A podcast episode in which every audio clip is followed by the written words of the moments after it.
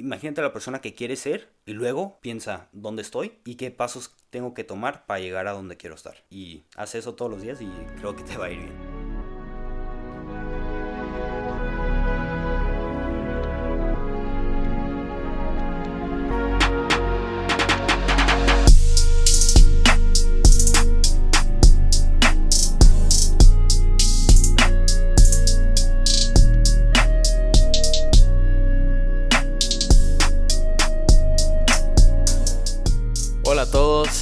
Sean bienvenidos a 19, tu ventana a la cultura urbana.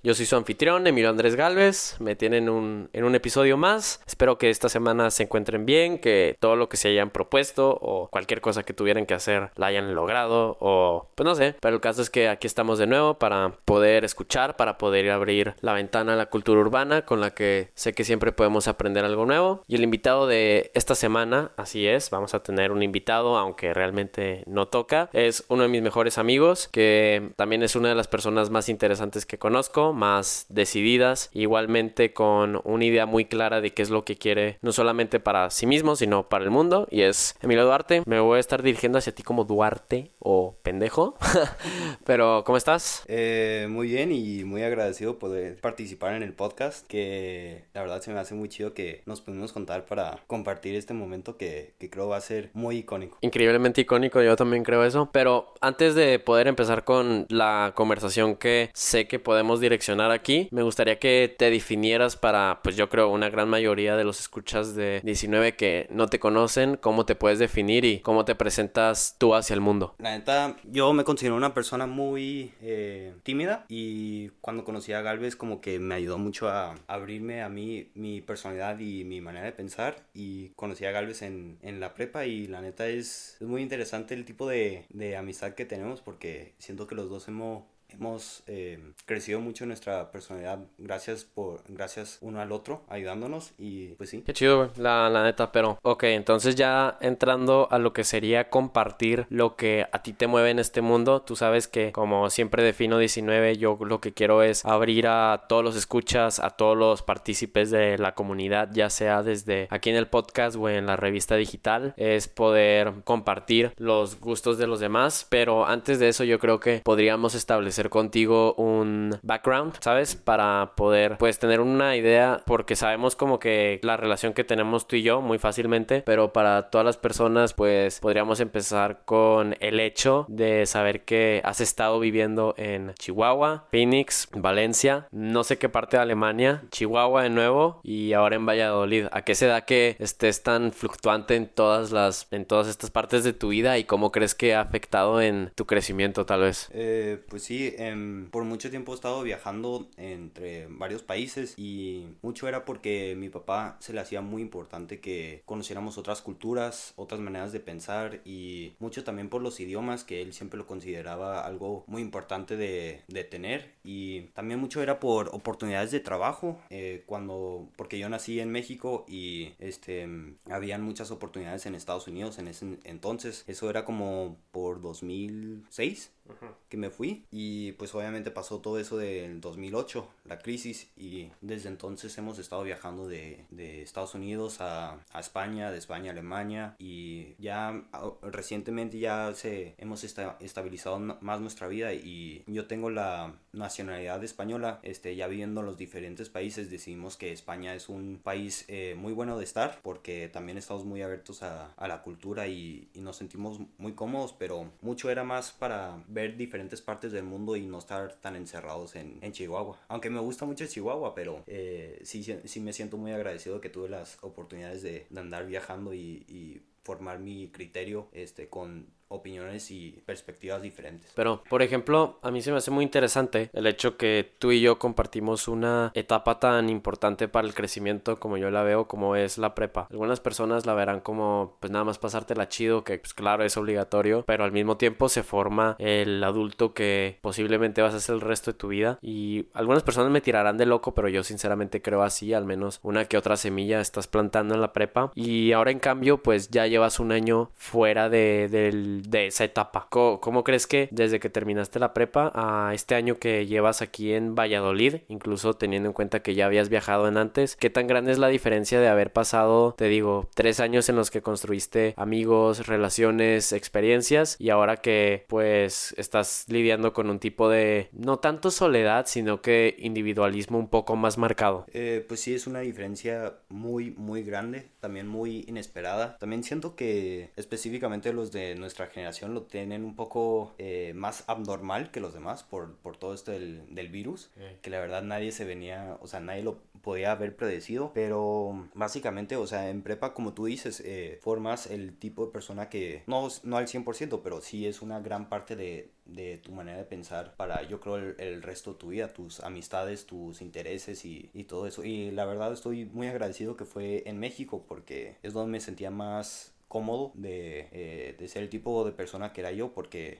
ahí tengo mi familia y mis amigos y, y, en cualquier otro lugar no podría tener eso pero también hay muchas cosas que se me hacen muy curiosas porque siempre sentía un tipo de mmm, como a, muchas cosas en las que no estaba de acuerdo pero me gustaba que tenía la oportunidad de, de encontrar gente que pensaba como yo o, o, si no pensaban como yo que están dispuestos a tener ese tipo de, de pláticas o discusiones. Y pues de, desde entonces ya es, es mucho como tú dices eso de la eh, soledad. Eh, Pero es que no soledad, güey, o sea, porque como te he explicado otras veces que hemos platicado, la soledad es realmente como el hecho de tú excluirte porque no tienes oportunidad de, de, de ser incluido, ¿sabes? En cambio yo creo que el optar por el individualismo es que, o sea, a veces te puede doler saber que, por ejemplo, tú y yo estamos metidos como que en pasiones que requieren mucho tiempo solos. O sea, ya sea yo con mi creatividad o, por ejemplo, tú en poder proyectar ideas o planes a futuro. Está muy difícil eh, tener que lidiar con otras personas. A veces puede ser de ayuda, otras veces no, pero yo creo que sí es importante pues marcar esa diferencia entre soledad y individualismo porque es esa gran es ese gran espacio entre en la soledad no tienes eh, choice no tienes este, opción. opción decisión y en el individualismo es completamente lo contrario, siempre la tienes. Eh, pues sí, eh, yo siempre me consideraba una persona que no, o sea, no digo que no trabaje bien en equipos, pero no es, eh, no es mi, mi punto no es tu fuerte. fuerte. Ajá. Ajá. Entonces, sí, entonces, em, no sé, eh, siempre pensaba como, eh, es importante que, que, sepa hacerlo, pero para mí no era eh, lo que yo buscaba para, para, o sea, como una, como una habilidad que iban a necesitar en, en mi profesión, porque me ponía a ver qué, qué tipo de universidad me iba a meter y, y, todo eso y la verdad no, no encontraba algo que a mí me parecía que iba de acuerdo con, con el tipo de persona que yo era. Y ya que me puse a pensar qué, qué es lo que quiero hacer con mi vida este año después de, de, salir de prepa encontré programación. Y como tú dices este tenemos pasiones que o sea que sí requieren mucho tiempo solo y de estar pues, lidiando con problemas o con obstáculos solos. Y pues sí siento siento que encontré el trabajo perfecto con lo de programación porque va mucho con mis intereses, me interesa mucho eso de la informática y computación y también de mi manera de, de pensar y de trabajar, que soy una, una, persona muy individual. Entonces ahorita siento que, que, estoy en el momento óptimo porque también este, lo que más me gusta es que puedo viajar por todo el mundo y, y no estoy condenado a estar en, en, una institución como una universidad o un trabajo en específico, lo que sea. Pero si pudieras, mmm, para que se pudiera entender mejor, si pudieras dividir todo este proceso, como te digo, desde que llegaste aquí hasta ahora mismo que estamos teniendo esta conversación de sí encontrarte hasta cierto punto tu pasión y qué es lo que quieres dedicarte para tu vida, que yo creo que, o sea, te admiro mucho por eso, porque por ejemplo, eh, yo siempre sé qué quiero hacer, pero como que me lleva a otra cosa y así, y en cambio tú lo tienes un poco más. Si pudieras eh, explicar ese proceso como por las diferentes etapas, digamos, de que de agosto a septiembre como que me estaba acostumbrando a esta nueva ciudad y luego ya sabía qué onda. Pues sí, eh, eh, con muchos detalles. Eh, yo me acuerdo que saliendo de prepa sí estaba muy perdido porque, eh, y esto como cuando era julio, uh -huh. agosto del año pasado, estaba pensando, pues no sé qué, a quién me quiero dedicar, no sé si quiero ir a la universidad o no, este, porque en prepa nunca era una persona muy, pues, muy enfocado en lo académico, porque no para sonar pesimista, pero eh, la verdad no, no le veía mucho el valor en, en memoriz, memora, memorizarte cosas y, y, Memorizar. Memorizarte cosas y, y, nomás ponerlo en un examen, no, la verdad no le veía mucho el valor en eso. Eh, entonces estaba muy enfocado con negocios y pues Gales y yo tuvimos un negocio muy exitoso de Si recordarán en en el episodio de EAG, todavía en la etapa anterior del podcast, hablé de los negocios y los trabajos y obviamente mencioné para que ahorita se vayan a escuchar ese podcast en cuando terminen este sobre lo importante que fue para mi último año de prepa y más o menos saber que a los negocios y al trato a la gente es a lo que yo me quería dedicar. Pues aquí Duarte fue el que tuvo una gran influencia en todo eso por lo que fue este negocio. Sí, y em, a base de eso, como vi que estaba funcionando muy bien y que era algo que se me hacía, no fácil, pero... Eh, que valía la pena. Sí, que, que yo sentía que eso tenía valor porque era un trabajo constante y sentía que eso me, me enseñaba más y que... también, ¿sabes? Perdón por interrumpirte, pero yo creo que era muy mejorable. ¿Sabes? Por ejemplo, yo que empecé, empecé vendiendo 10 galletas o algo así, luego 15, 20 y al final ya era 25 todos los días, algo así. Y luego, en, primero éramos tú y yo, y luego metimos otro vato, y luego otro. Y pues, o sea, el hecho de que tuviera ese tipo de evolución lo hizo muchísimo más satisfactorio. Sí, y al principio eh, yo empecé ese negocio porque, como decía, o sea, lo académico a mí se me hacía muy, muy aburrido, este, no le veía el, valor, o sea, sabía que no podía estar reprobando y todo eso, pero no, o sea, me quedaba pensando, pues todos tienen la misma educación y si a ellos les interesa lo que están haciendo, pues yo no voy a poder competir porque para mí esto no, o sea, me aburría. Entonces con eso de las galletas era mucho de miedo porque decía, decía, este, pues tengo que estar haciendo algo, o sea, no puedo estar en la escuela nomás desperdiciando mi tiempo y, este, yo vendía solo cuando estaba en, en primero y luego ya en, en, tercero y cuarto es cuando Galvez me, me, dijo la idea de que vamos a vender juntos y hacemos... No, estás confundido, fue en segundo año. No, pero semestre. Ah, ok. O sea, tercer y cuarto semestre. Ah, y es cuando me dijo que este, podíamos escalar el, el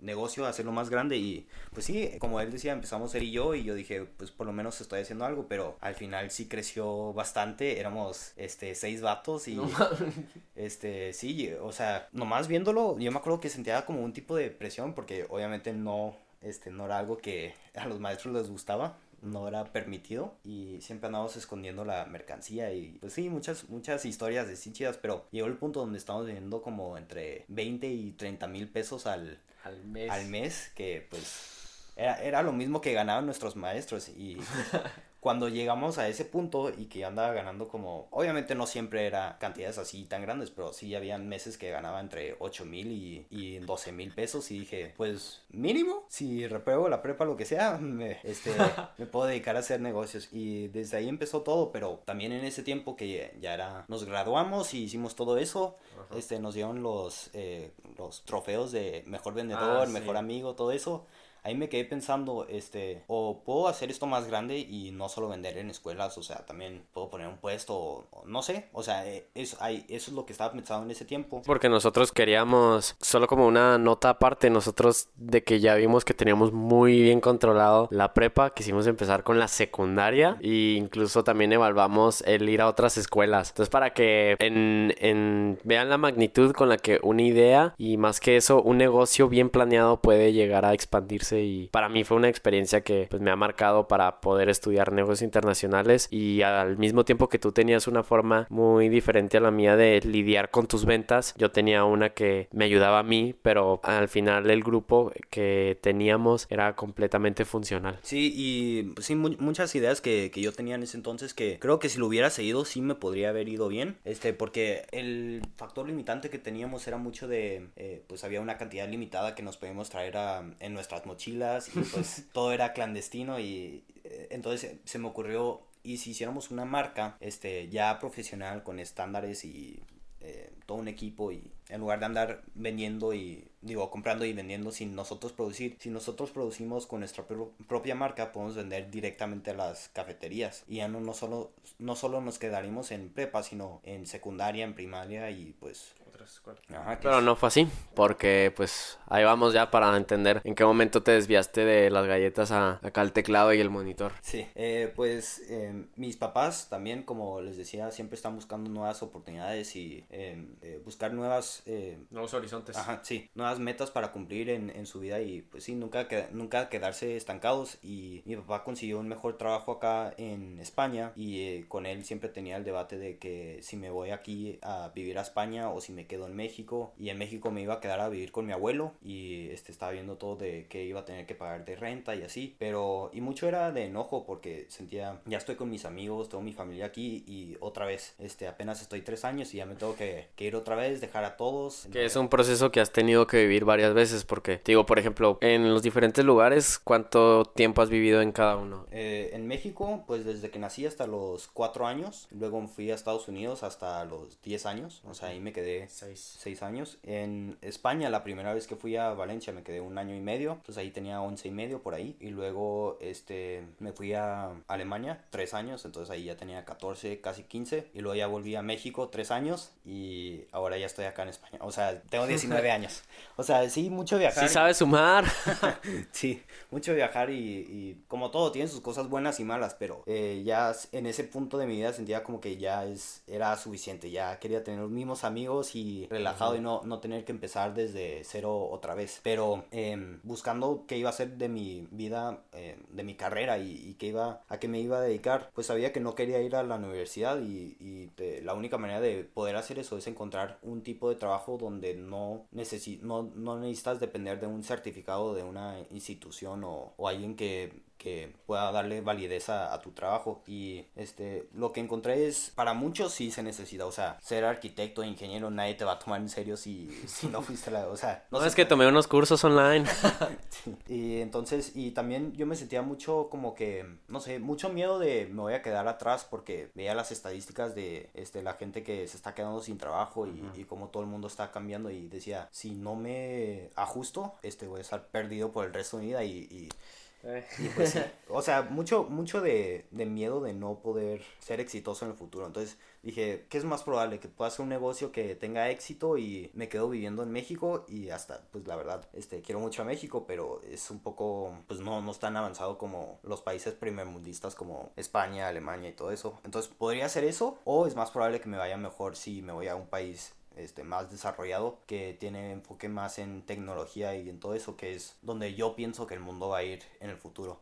Entonces, desde, em, partiendo desde ese punto de vista, decía, este, es una habilidad que necesito aprender, la programación, para mínimo entender cómo está funcionando el mundo y para poder siempre tener trabajo. Entonces, siempre me gustaba la tecnología, pero sí lo sentía más como un tipo de eh, método de supervivencia para el futuro. Y pues sí, es, es lo que ando haciendo ahorita y siento que hice la decisión correcta, pero obviamente ahorita no, que es muy temprano para poder decidir. No, pero ya estás muy establecido, yo creo, porque no solamente estás metido en lo de la programación, sino también estás metido en lo del mercado de, valores y también pues se ve que tienes proyectos a futuro, pero pues es que es paso a paso, ¿sabes? Y algo muy interesante que se me hace de, de cómo estás contando tu historia es que sí, o sea, sentiste un miedo, pero en vez de cuajarte, que yo lo digo así, o sea, muy al chile que cuajarte, quedarte ahí sin realmente tener algo que, que realizar, lo viste como un empujón para hacer lo que estás haciendo ahora y yo creo que realmente te está impulsando a llegar a donde tienes que llegar, no porque la sociedad como tal te lo está diciendo, sino porque tú crees que la sociedad lo lo necesita. Y ahorita mm, todavía un poco más temprano en el podcast que hablaste sobre la pandemia, que eh, va a seguir afectando el mundo por muy buen rato. ¿Cómo crees que te afectó a ti para bien y para mal en lo que ha sido el poder encontrar tu pasión? Eh, pues sí, la, la, verdad siento que este, tuve muchísima suerte de estar en el lugar correcto, en el momento correcto. O sea, obviamente en España hay es el país con más casos de, del mundo en proporción y pues sí, está muy mala cosa, pero este, de qué iba a ser de mi futuro, estoy muy feliz que escogí la programación porque como decía, o sea, no dependes de una institución. No te hiciste jugador de fútbol ni nada. Sí, sí, o sea, no dependes de, ir a ningún lugar para trabajar, o sea, mucho de tu trabajo lo puedes hacer desde tu casa y así, entonces, eh, no sé si era suerte o si verdaderamente era como intuición que, que yo pensaba que este, era más seguro que, no sé, este, un trabajo que está más a riesgo de ser reemplazado por computadoras o robots o lo que sea. Entonces, como decía, eh, sí fui muy afortunado a eso y hasta ahorita, este, todos, eh, o sea, siento gacho decirlo, pero la economía va muy mal y mucha gente está batallando, pero a mí, este, nunca me ha ido mejor. O sea... no, no, la neta, un chingo de gente está perdiendo el trabajo y, pero a mí me está yendo toda madre. sí, sí, y pues como digo, no, no sé si era Pero ¿en qué te está yendo bien? O sea, no, todavía no has explicado eso. Pues en la programación es eh, muy básico, o sea, nomás es estudiar todo, todo lo posible, ver documentales, videos, eh, otra Practicar. Ajá, practicar libros, todo eso, que pues lo puedo hacer perfectamente desde mi cuarto aquí. Pero mucho de eh, las acciones, eh, yo me puse a pensar, ¿cuál, de ahorita, cuáles van a ser las eh, compañías que más van a batallar y cuáles son las que más éxito van a tener. Y lo que concluí es, todas las que son de tecnología, que también no dependen de estar de un lugar físico o vender un producto en físico o, o de tener equipos enormes o lo, o lo que sea, esas son las que van a tener más éxito. Porque o sea, si te pones a ver Netflix o Facebook o Instagram. Instagram, eh, Amazon, todo eso. Spotify. Sí, todo, todo. Todo eso, eh, como decía, todos lo usan y en tiempos de cuarentena más gente lo va, ah, lo va a estar usando ya que pues no tiene nada que hacer.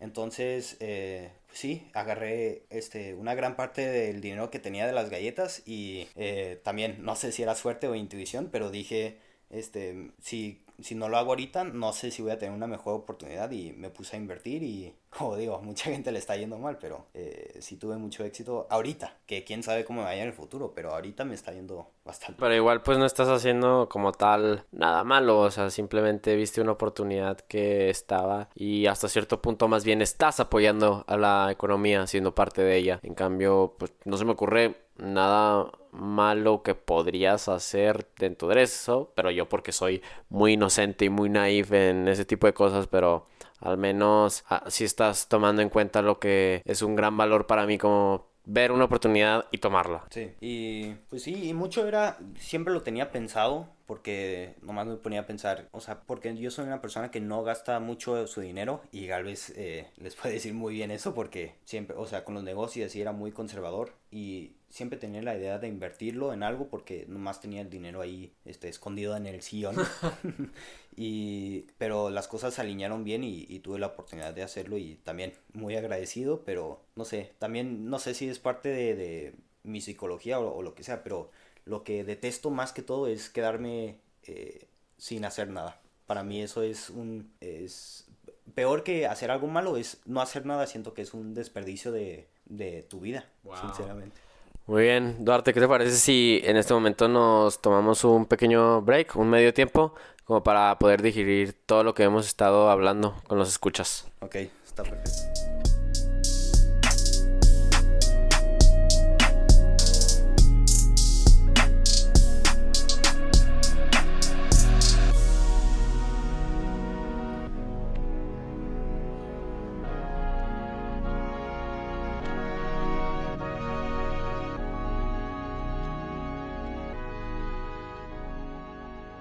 Ya volvimos de esta pequeña pausa. Emilio, ¿cómo, cómo te la estás pasando aquí en 19? Eh, muy bien, muy a gusto y este, me encanta tener estas pláticas. Son muy, este, pues sí, te abren mucho la mente a nuevas perspectivas y ideas nuevas. Qué bien, y si a ustedes igualmente les gusta eh, tener la posibilidad de ser abiertos a nuevas perspectivas y nuevas ideas, no se les olvide el poder, pues como ya saben, apoyar y seguir a 19 en sus diferentes redes sociales, desde aquí mismo en Spotify, Anchor, Apple Podcast, donde quiera que ustedes lo estén escuchando, síganlo para que sean parte de lo que es la ventana de la cultura urbana, igualmente en Instagram y Twitter, pero ya de todo eso hablaremos al final del podcast. Ahora, Emilio, quiero que puedas profundizar un poco más en lo que tú crees que en este mundo es más importante viéndolo desde una perspectiva joven, pero al mismo tiempo sabiendo que, que tienes muy en claro lo que viene para el mundo en lo que son problemáticas a nivel mundial. Eh, sí, y me gusta mucho que mencionas este punto porque creo que mucha gente lo, lo siente, pero se siente muy eh, desconectada del, del, problema. O sea, y mucho de lo que a mí se me hace muy interesante y importante discutir es, por ejemplo, el calentamiento global y toda la contaminación que producimos los humanos y este es un problema muy grande. No creo que hay una sola persona que lo va arreglar de, de un día para otro, pero eh, siento que si alguien lo puede hacer, tengo mucha fe en nuestra generación, porque este, creo que cada vez son más abiertos y no, lo que me gusta mucho es no, no se llevan tanto por la ganancia, como he visto otras generaciones, y se enfocan más en, en qué tipo de mundo quieren vivir y cómo, o sea, por los cambios sociales que, que quieren hacer o eh, soluciones pragmáticas o lo que sea, se enfocan mucho en, en arreglar el problema y no solo eh, discutirlo.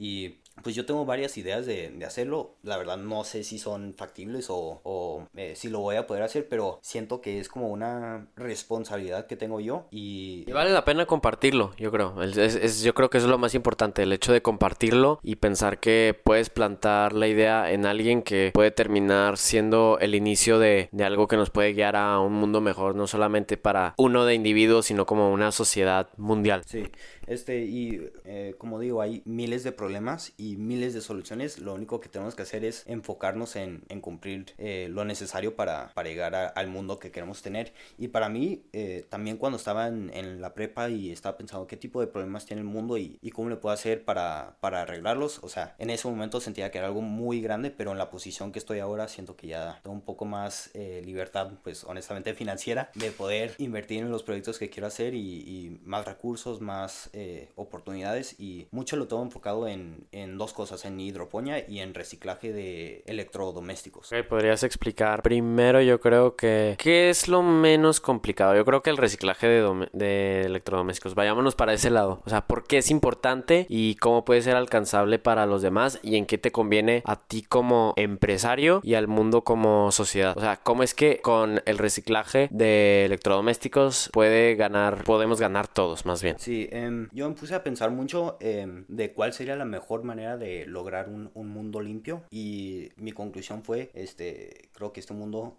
no diría que es avaricia, pero estamos en un mundo capitalista, entonces, me, o sea, creo que la única manera factible de hacerlo es poder o hacer productos más baratos o generar ganancia o hacer un tipo de negocio donde la gente, no solo porque es lo correcto de hacer, pero que tiene una motivación eh, monetaria. Entonces, lo que yo me dado cuenta que leía este, artículos o veía videos de, este, de científicos que decían que cada año, esto no es una sorpresa, pero se tiran miles de millones de eh, electrodomésticos y, y, la mayoría no, no son recicladas. Y esto es este, de lavadoras a televisiones, celulares, relojes o el Alexa o mil, miles de cosas. Y lo que a mí me sorprendía es todo eso, obviamente tiene metales, tiene eh, cosas de computación, mucho tiene oro, plata. Y solo de Apple eh, tiran 60 millones de dólares en solo Estados Unidos a la basura cada año por los celulares.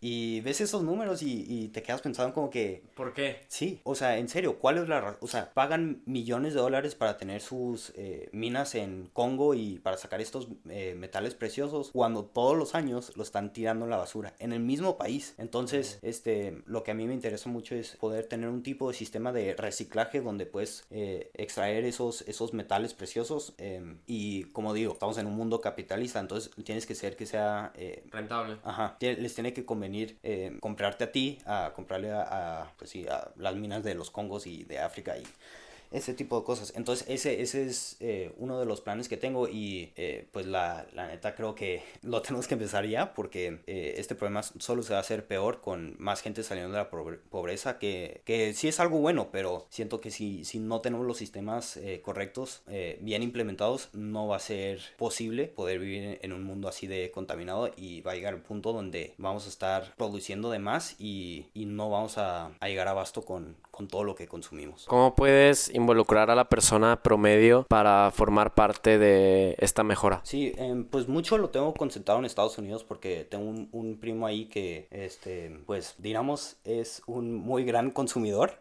de electro, electrodomésticos. Entonces, eh, hablando con él, le preguntaba, ¿y, ¿y, dónde tiras esto? Y me dice, bueno, pues hay unos centros en medio de la ciudad que vas y lo tiras y las baterías y eso. Y le preguntaba, ¿y lo haces? Y me decía, pues no. Y honesta, lo entiendo, o sea, porque ¿quién va a hacer todo ese...? O sea, si te pones a pensar, hay personas que tienen de que la colección de iPhones ahí puestos en el cajón, pero porque se compraron el otro así, por ejemplo. Hubo un momento en el que así era en mi casa, ¿eh? Teníamos acá el iPhone 4, el 5, el 6 de mi hermano y de que, pues sí, en algún momento momento ya dejaba de servir, no es que lo quieras tirar, ya sea por un aspecto nostálgico o de que, ah, capaz lo puedo arreglar después, no lo vas a arreglar después, güey. Pero el caso es que lo tienes ahí y no nos damos cuenta que pues puede servir no solamente económicamente, sino sustentablemente. Sí, em, y pues sí, mucho es de facilitar las cosas, como eh, necesitas involucrar los gobiernos de, del estado y de las ciudades, porque a ellos también les conviene, o sea, necesitan que sus ciudadanos estén pagando impuestos para sacar toda esa basura y así, y, si tienes uh, compañías que en la misma ciudad están tratando de reciclarlo, eh, reduce su costo, eh, te aseguras de que tienes contratos seguros porque estás trabajando con el gobierno y estás limpiando la ciudad al mismo tiempo. Entonces mi idea sería, em, pues cuando tú tiras tu basura al, bote em, de basura, tienes a, tú pagas impuestos para que alguien vaya y los recoja y los tire no sé dónde. Pero entonces usar el mismo proceso, pero en lugar de eso tener em, botes de reciclaje de, eh, de electrodomésticos y lo tenemos que hacer más barato que la gente lo esté tirando en, en sus botes normales. Entonces también eh, creo que ahí tendrías que hacer un, tipo de presentación donde eh, puedes hacer, puedes decirle al gobierno que les conviene reciclar eso y le das una parte de cada, eh, no sé, cada celular reciclado. O sea, toda la ganancia que sacas con esos metales, ellos se quedan una parte, tú tienes suficiente dinero para hacer el proceso y al mismo tiempo estás limpiando su, su ciudad. Uff. se me hace muy interesante cómo tienes planeado lo que es este de tus dos planes, pero el segundo se me hace todavía más interesante por el hecho que estamos sustituyendo una práctica gastronómica y cultural que tenemos como por ejemplo, pues nada más veamos el ejemplo de Chihuahua, lo que es la ganadería y tú quieres reemplazarlo con lo que es la hidroponía. ¿Por qué? ¿Para qué? ¿Cómo? Y pues cómo es que nos puede ayudar a todos. Eh, sí, eso para mí, ese es mi, eh, pues mi proyecto más ambicioso y la verdad lo que yo creo que es eh, mi misión de vida. O sea, la verdad siento que es lo, mi pasión porque eh, no solo es más saludable, más barato, más sustentable, em, también es, es, mejor para el ambiente. O sea, porque eh, como, como decía, quiero mucho a Chihuahua y, y todo eso, pero la verdad hay muchas prácticas de agricultura que nomás no son sustentables eh, son muy caras y pues o sea por más que lo, que lo pienso no, no hay por qué lo tenemos que hacer así y básicamente lo de la hidroponía es en lugar de estar creciendo en un pedazo de tierra plano eh, intentas crecer eh, plantas sobre em, tres dimensiones entonces básicamente es como si tienes una un contenedor de, de esos de barcos ¿sabes cuál es? Sí, sí, sí. bueno si ahí pues em, empiezas a crecer ahí necesitas luces LED y porque las plantas para hacer la fotosíntesis necesitan el espectro rojo y azul. Y por eso son, la mayoría son verdes, porque es el, el único color de, de, luz que no, que no reciben. Ajá.